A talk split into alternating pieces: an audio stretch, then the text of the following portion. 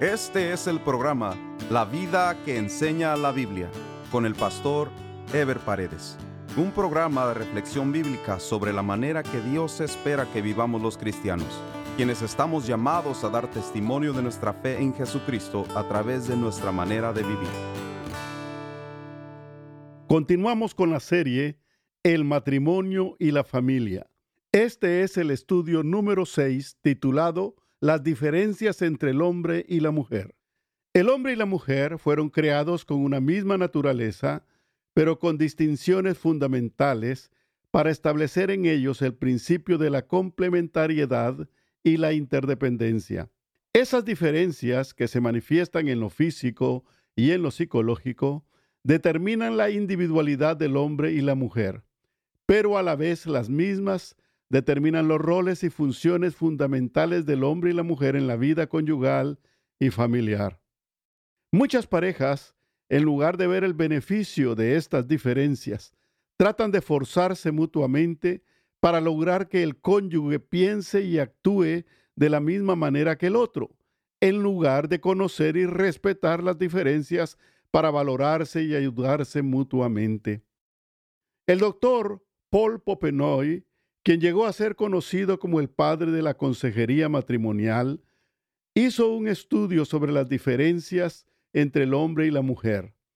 Estaremos usando algunas de sus conclusiones para ayudarnos a desarrollar este estudio. La mujer, por ejemplo, tiene mayor expectativa de vida que el hombre. En promedio, la mujer vive aproximadamente tres a cuatro años más que el hombre. El metabolismo de la mujer, o sea, la interacción de sus diferentes órganos, es más lento que el del hombre. Por otro lado, la mujer difiere en la estructura de su esqueleto. La cabeza es más pequeña, la cara es más ancha, la barbilla es menos protuberante, las piernas más cortas, el tronco es más largo. La mujer tiene más grande el estómago, el hígado, el apéndice y tiene los riñones más pequeños. El corazón de la mujer palpita más rápido que el del hombre, 80 latidos por minuto, mientras que el hombre solo 72. La capacidad pulmonar o de respiración de la mujer es más baja que la del hombre. La mujer también tolera mucho mejor las temperaturas altas que el hombre debido a su lento metabolismo. La mujer tiene funciones únicas e importantes en su organismo. La menstruación, el embarazo, el alumbramiento y la lactancia materna son características propias de la mujer e insustituibles, razón por la cual las hormonas de la mujer son de un tipo diferente y más numerosas que las del hombre.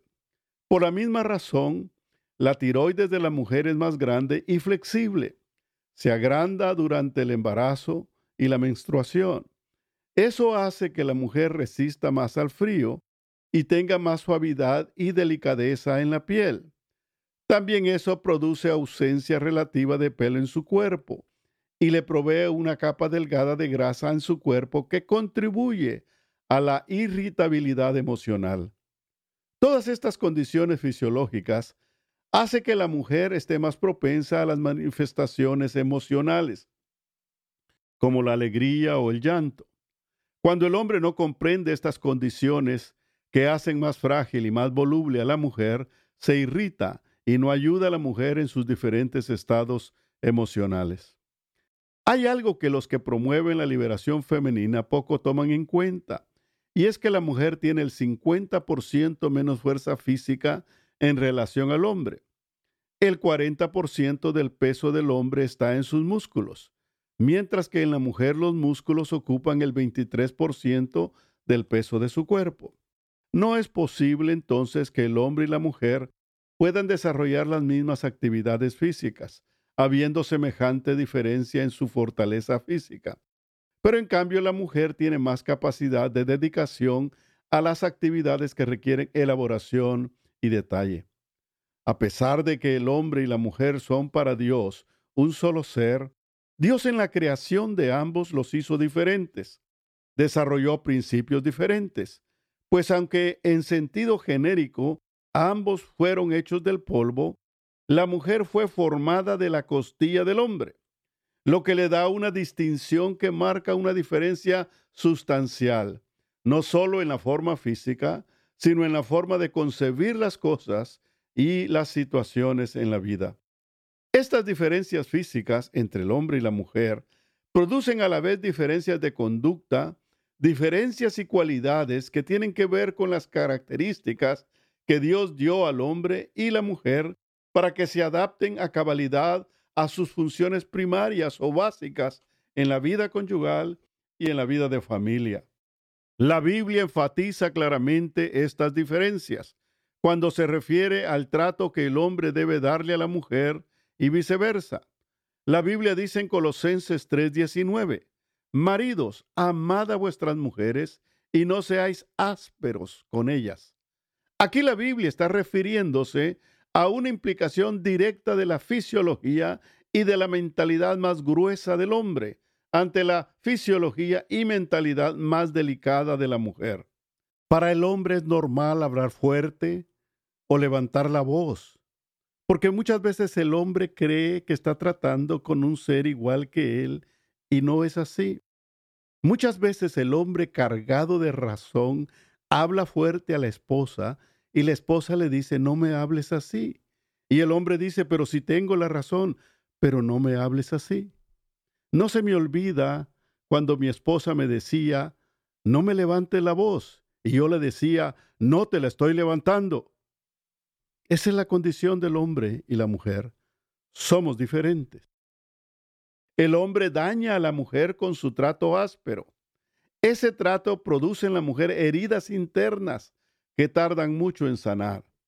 Por eso, refiriéndose al trato que el esposo debe dar a la esposa, la Biblia dice en 1 Pedro 3:7, Vosotros maridos, igualmente, vivid con ella sabiamente, dando honor a la mujer como a vaso más frágil y como a coherederas de la gracia de la vida, para que vuestras oraciones no tengan estorbo. La mujer es entonces el vaso más frágil, porque así la hizo Dios. De otra manera no podría adaptarse a la maternidad, a la procreación y a la lactancia materna. Pero al mismo tiempo, si la mujer no fuera el vaso más frágil, no podría ver las cosas con la delicadeza y cuidado que las mira. Es obvio que la mujer es más sentimental, porque su estructura fisiológica y psicológica es más frágil y delicada que la del hombre. El organismo de la mujer es diferente porque está acondicionado a su naturaleza procreativa y sensitiva. La mujer tiene molestias y cambios sustanciales en su organismo durante su periodo menstrual y durante su embarazo y durante la lactancia materna. Por eso es más frágil para poder adaptarse a esas circunstancias que son precisamente las que le permiten la concepción y la procreación. Los hombres, en lugar de fastidiarnos y ser un estorbo para ellas, debemos honrarlas y cuidarlas, pues a eso se refiere la indicación del apóstol Pedro.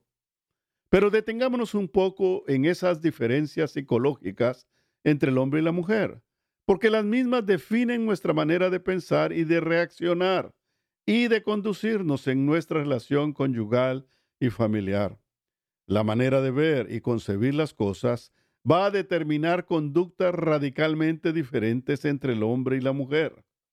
Estas diferencias, cuando se hacen notar en el matrimonio, tienden, en la mayoría de los casos, a distanciar a la pareja en su comunicación y su interrelación, debido a la idea equivocada de que los cónyuges deben pensar de la misma manera. Una cosa es tener los mismos propósitos en la vida como pareja y otra cosa es pensar y analizar las cosas de la misma manera. Eso no es posible porque somos diferentes. Los problemas en la comunicación de las parejas radican fundamentalmente en la necesidad de hacer prevalecer las ideas o posiciones de cada uno de los cónyuges sobre las ideas o posiciones del otro, ya sea por medio de la persuasión o por medio de la imposición.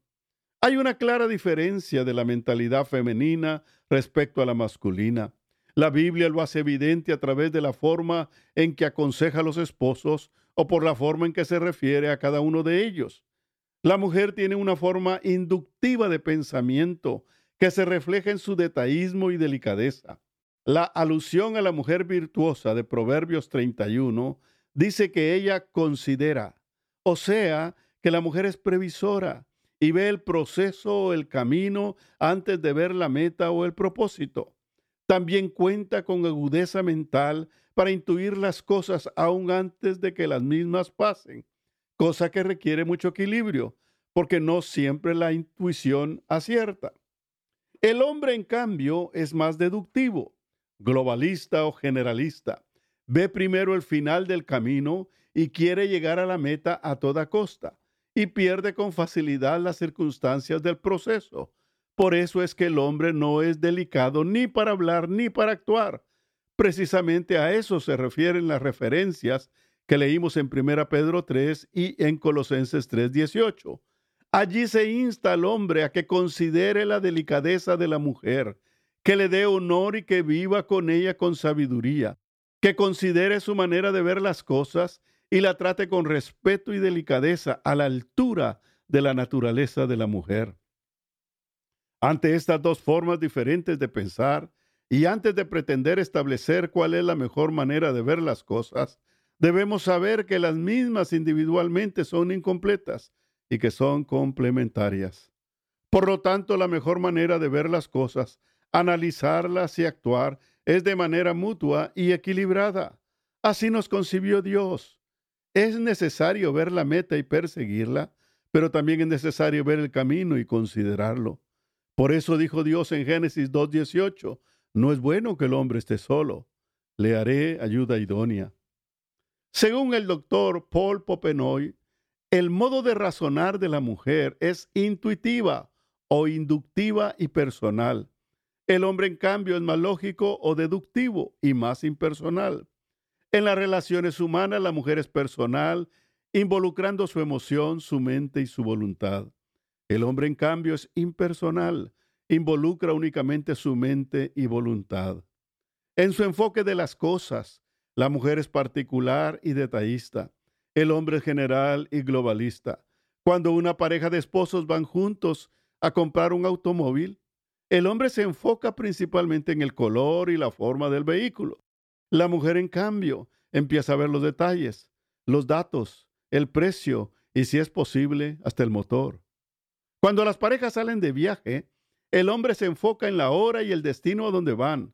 La mujer, en cambio, se enfoca en los preparativos para el viaje y en las condiciones del camino que van a recorrer. La mujer anhela y busca la intimidad emocional. El hombre, en cambio, le teme a la intimidad emocional y la evita. La mujer se ocupa en su mundo interior, el hombre en su mundo exterior. En su conversación, la mujer platica alrededor de sus sentimientos y su relación con otras personas. El hombre platica alrededor de cosas prácticas, de su trabajo, de la vida y del futuro. La concepción del éxito para la mujer gira alrededor de su familia. La familia lo es todo para ella. La concepción del éxito para el hombre gira alrededor de su trabajo. La familia es parte de su vida. Se dice que la mujer tiene un amor, su familia, mientras que el hombre tiene dos amores, su trabajo y su familia. Para la mujer, la intimidad sexual es algo inseparable del amor romántico. La mujer se estimula oyendo y su estimulación es lenta. Para el hombre, en cambio, la intimidad sexual es una necesidad para satisfacer su instinto sexual. El hombre se estimula viendo y su estimulación es rápida.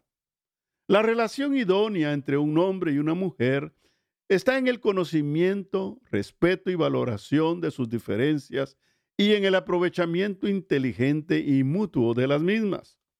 Para el efecto se necesita una disposición a la humildad y al quebrantamiento, una disposición al cambio y al reconocimiento de nuestros errores, pero eso no es posible sin la ayuda de Dios. Por eso hemos dicho que el matrimonio es el más grande desafío al egoísmo, porque la pareja no puede alcanzar el bienestar si no hay una disposición a ceder y a adaptarse a la vida en pareja. Las relaciones humanas son muy complejas. Por mucho que conozcamos los principios y las técnicas para manejar las relaciones interpersonales, siempre tendremos un conocimiento muy superficial de las personas con las que nos relacionamos y aún de nosotros mismos. Es en el matrimonio y la vida en familia donde se establece la más cercana de las relaciones interpersonales que se puedan dar entre seres humanos y donde supuestamente debería de haber más entendimiento por haber mayor conocimiento del ser querido. Pero es precisamente allí donde más afloran las debilidades humanas y donde más frustraciones se producen por la falta de entendimiento entre el hombre y la mujer. Resulta indispensable entender y aceptar que sin la ayuda de Dios, quien fue quien nos hizo, poco podemos hacer para mejorar nuestras relaciones y disfrutar el matrimonio y la relación familiar con intensidad. Es increíble que las sociedades modernas, con tanto descubrimiento y con tanto avance tecnológico, no puedan entender a cabalidad las diferencias entre el hombre y la mujer y aprovecharse de ellas en lugar de seguir aumentando las relaciones disfuncionales y los divorcios. Hay en la naturaleza humana una gran limitación para conocer integralmente los mecanismos que rigen la conducta, debido a la imposibilidad de penetrar en las áreas internas intangibles de las personas. La psicología especialmente ha dado grandes avances en el estudio de la conducta humana y todas sus variables, Aún han tratado de penetrar al inconsciente del individuo, pero han fracasado en establecer parámetros que puedan conducir a las personas en la senda correcta de sus relaciones. Esto se debe fundamentalmente a dos cosas. Primero, la variabilidad del interior de la persona, desde donde son regidas sus actitudes y su conducta, y que la Biblia identifica como el corazón, el cual no es el órgano físico, sino el intangible, en donde confluyen los sentimientos, las emociones y de alguna manera la voluntad humana. Refiriéndose al corazón del hombre, la Biblia dice en Jeremías 17:9, Engañoso es el corazón más que todas las cosas, y perverso, ¿quién lo conocerá? El segundo elemento es el egoísmo natural y desarrollado de cada individuo. Por eso el mismo pasaje también dice que el corazón es perverso, lo cual representa una gran barrera para reconocer las virtudes ajenas que superan las nuestras, y aún más para reconocer nuestros propios errores y debilidades. No es fácil de superar el egoísmo en el matrimonio, pues tanto el hombre como la mujer, por lo general, llegan al mismo con sus propias e individuales expectativas, esperando que su pareja va a llenar las mismas. Cuando esas expectativas no son llenadas, empieza el desencanto, la frustración y el juego de la acusación o la culpabilidad. En mi experiencia como pastor en la consejería matrimonial, he visto que uno de los mayores argumentos en las disputas entre parejas es la queja de que el esposo o la esposa no hace lo que debería hacer, o no me entiende, o no llena mis expectativas. Se necesita un cambio radical de actitud en cada persona para reconocer sus debilidades y errores. Solo un quebrantado David pudo clamar a Dios diciendo en Salmos 19:12, ¿quién podrá entender sus propios errores? Líbrame de los que me son ocultos. La capacidad humana de conocimiento de la conducta y los sentimientos es superficial porque se guía por las apariencias, o sea, lo que se ve, lo que se oye, y en base a eso se emiten juicios, y de allí el fracaso, pues todo eso es exterior. El hombre y la mujer necesitamos a Dios, nuestro Creador, para poder entender nuestra naturaleza y para que sea Él quien nos dirija, tanto individualmente como en el matrimonio. Porque Dios ve lo que nosotros no vemos y Dios sabe lo que nosotros no sabemos, como dice en 1 Samuel 16, y Jehová respondió a Samuel, no mires a su parecer ni a lo grande de su estatura, porque yo lo desecho, porque Jehová no mira lo que mira el hombre, pues el hombre mira lo que está delante de sus ojos, pero Jehová mira el corazón. Ningún conocimiento o técnica, ni siquiera nuestros buenos sentimientos, van a garantizarnos el bienestar en nuestras relaciones matrimoniales y de familia, al menos integralmente. Por eso resulta indispensable reconocer que tiene que haber una transformación interna y profunda que solo Dios puede conducir si nosotros se lo permitimos. Tiene que haber transformación de nuestro entendimiento de la vida, de las cosas y de nosotros mismos por la palabra de Dios para conocer lo que verdaderamente nos conviene. Para poder vivir apropiadamente entre esposos se necesita sabiduría, pero no sabiduría humana, sino sabiduría de Dios, una sabiduría que no se encuentra en las enciclopedias o en las universidades, porque no se refiere a la sabiduría intelectual, sino a la sabiduría para la vida y para las relaciones con nuestros semejantes, como dice Santiago 3:17. Pero la sabiduría que es de lo alto es primeramente pura, después pacífica, amable, benigna, llena de misericordia y de buenos frutos, sin incertidumbre ni hipocresía. En el próximo programa estaremos desarrollando el tema La comunicación en el matrimonio y la familia. Nos vemos en el próximo programa. Dios les bendiga. Este fue el programa La vida que enseña la Biblia con el pastor Ever Paredes. Este programa fue patrocinado por la iglesia La Puerta Abierta, ubicada en Irvine, en el condado de Orange, California.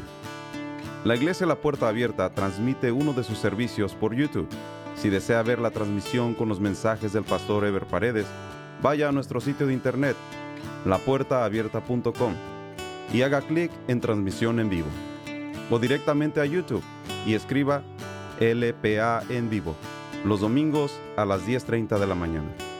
Si desea mayor información, escriba al correo electrónico info.